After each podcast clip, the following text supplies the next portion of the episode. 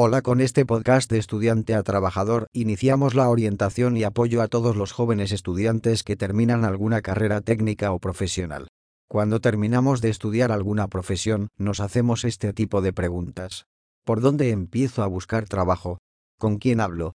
¿Qué debo hacer? ¿Qué tan difícil puede ser? ¿Cómo conseguiré un trabajo sin experiencia?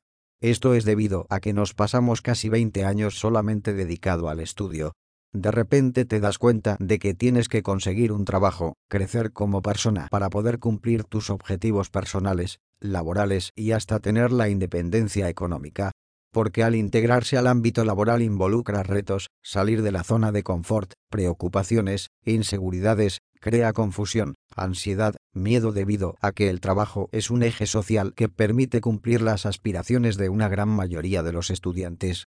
Ante todo, esto se requiere orientar a los estudiantes para que tengan la capacidad de entender y comprender cómo funciona una empresa, es decir, que tengan la información de lo que tiene que hacer en cada una de las etapas que vayan pasando para conseguir un trabajo laboral.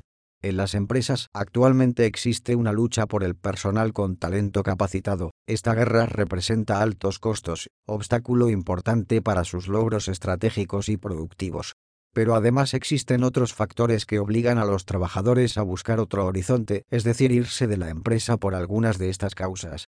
Malos jefes, cero oportunidades de crecimiento, falta de capacitación, mala comunicación, desconocimiento a las prestaciones o beneficios, por lo que aquí hablaremos de conceptos, criterios e información que te pueden ayudar en cada una de las etapas que se te van presentando en tu vida laboral.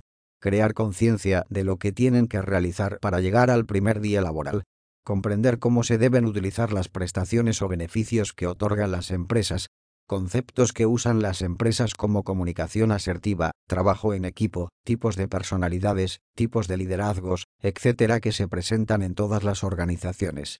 Reflexionar antes de decidir ante un cambio de trabajo. Experiencias de estudiantes en conseguir un trabajo laboral. Reflexiones de libros, etcétera. Si te interesa que hablemos de algún tema, envíame tu sugerencia al correo nos vemos en el próximo tema.